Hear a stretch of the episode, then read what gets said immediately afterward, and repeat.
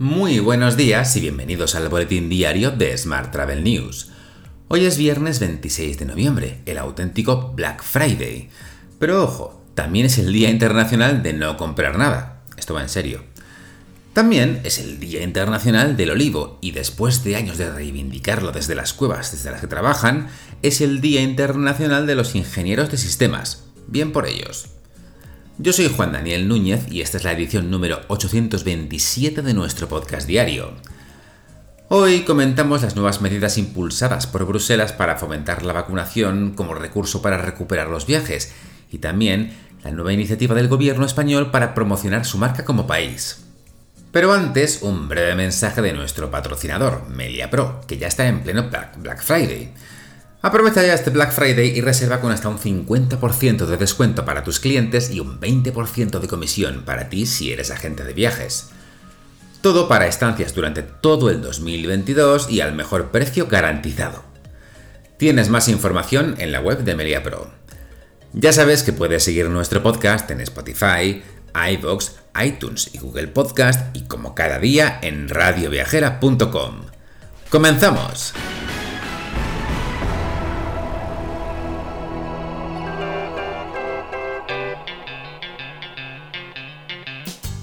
Bruselas propondrá una tercera dosis de la vacuna para viajar en la Unión Europea el próximo verano. Europa plantea además limitar el certificado COVID a nueve meses tras la doble vacunación. Las personas que reciban un tercer pinchazo lo verán renovado automáticamente. En España, Galicia, Aragón, Baleares, Murcia, Cataluña y Navarra ya cuentan con el aval de sus tribunales superiores de justicia para imponer el pasaporte COVID en sus territorios. Mientras, las reservas para el Puente de la Constitución han aumentado un 20% respecto a las que se realizaron en el Puente del Pilar el pasado mes de octubre. Son datos publicados ayer por la agencia online Destinia. El precio medio por noche no solo ha subido respecto a octubre, sino que si se compara con el mes de diciembre de 2021, este es un 23% superior a lo que se pagaba en 2019. Pasa así de 107 euros de media hace dos años a 131 euros este año. Cambiamos de asunto. Turismo dedicará 100 millones de euros a la creación, innovación y fortalecimiento de la oferta país. La estrategia alineará a actores públicos y privados para garantizar experiencias de calidad.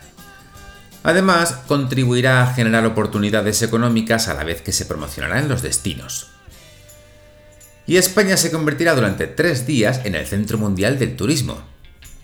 Del 1 al 3 de diciembre, Madrid acogerá la 24 Asamblea General de la OMT. En ella se analizará el futuro de un sector estratégico para muchos países tras la pandemia, teniendo en cuenta la apuesta por un turismo más inclusivo y sostenible.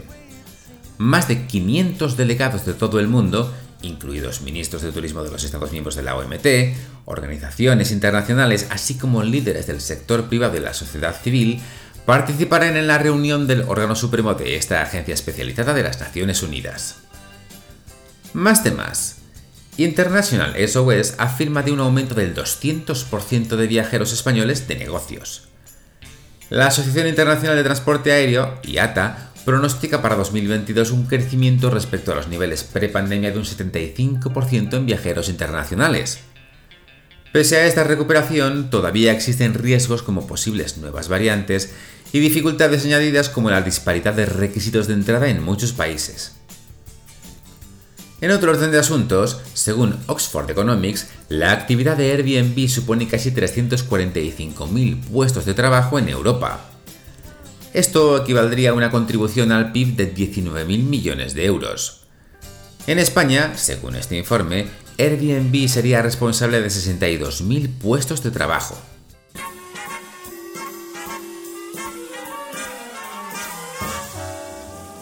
Hablamos ahora de transporte. Norwegian nombra un nuevo director financiero. Hans Garden Gifstad ejerce actualmente como vicepresidente ejecutivo y director financiero en Multiconsult ASA. Tiene más de 20 años de experiencia en varios puestos de gestión y dirección financiera dentro de la industria, la construcción naval, el transporte marítimo e incluso la, extracción de crudo. En transporte terrestre te cuento que Renfe implementará a partir del próximo 1 de diciembre el teletrabajo. Se convierte así en una de las primeras grandes empresas de España en regular el trabajo a distancia, aunque entendemos que no lo hará con los conductores. Esta fórmula le permitirá ahorrar hasta 7,5 millones de euros en los próximos tres años.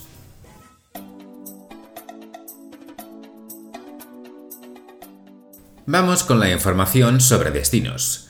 Tour España ha sido galardonada con el premio a la agencia de turismo internacional más dinámica en el mercado de Emiratos Árabes Unidos, dentro de la cuarta edición de los Arabian Travel Awards. Estos premios reconocen la labor de las entidades que están detrás del éxito de la industria de viajes y la hotelería. Más temas. Overbooking Gran Canaria Summit, encuentro organizado por Turismo de Gran Canaria, celebró su sexta edición en torno al tema Visión y Estrategia 2025. En su mensaje de apertura, Antonio Morales, presidente del Cabildo Insular, destacó que tenemos una isla multidestino y multiproducto, con una consolidación progresiva de los procesos de calidad de servicio en destino, unido a una gran experiencia del sector. Mientras, más de 30 empresas turísticas participan en un workshop organizado por Turisme Comunidad Valenciana con agentes del mercado aragonés. Esta acción promocional coincide con la celebración del certamen Aratur este fin de semana, donde Turisme Comunidad Valenciana participa con un stand donde, donde dará cabida a toda la oferta turística de la región. Más temas. Civitatis ha organizado por quinto año consecutivo su paseo benéfico por Madrid en Navidad. La recaudación íntegra irá destinada al Banco de Alimentos de Madrid. Los puntos clave de la ruta serán la Plaza Mayor, Callao, la Gran Vía, la Puerta del Sol y el edificio Metrópolis, donde se podrán escuchar villancicos navideños como colofón final. Y hoy también te cuento que el Festival de Cannes ha premiado con un delfín de plata al documental Tras la estrella de Elcano, por su pionera producción de 360 grados con drones. El certamen galardona la producción en la que participan los drones de aerocámaras dentro de la categoría de mejor contenido de realidad virtual y vídeos de 360. La obra, impulsada por Lab, RTVE, Vision y Aerocámaras, conmemora el 500 aniversario de la primera vuelta al mundo realizada por Juan Sebastián Elcano y Magallanes.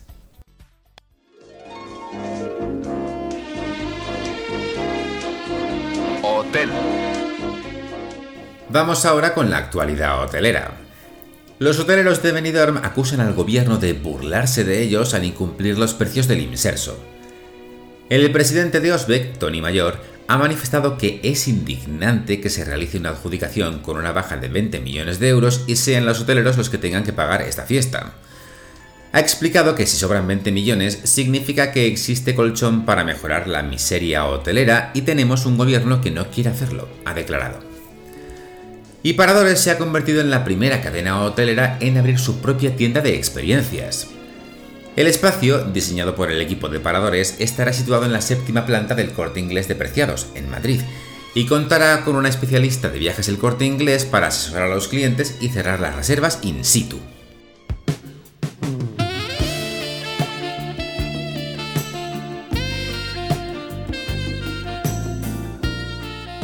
Arranca la temporada de bodas de 2022 en Ibiza cuatro nuevos espacios con encanto para dar el si quiero en el corazón de la isla. Rodeado de naturaleza y con la esencia ibicenca que caracteriza a la isla, Kanyuk Hotel Rural combina elegancia y calidez en un enclave idílico donde celebrar bodas de ensueño. Nuestra recomendación, no casarse con alguien que has conocido cinco horas antes en una actuación de David Guetta y esperar al menos tres días. Por si acaso. Te dejo con esta noticia. Muchas gracias por seguir nuestro podcast y por dejarnos tus valoraciones y comentarios en iBox y en Apple Podcast. Tienes más información, como siempre, en Smart Travel News. ¡Feliz fin de semana!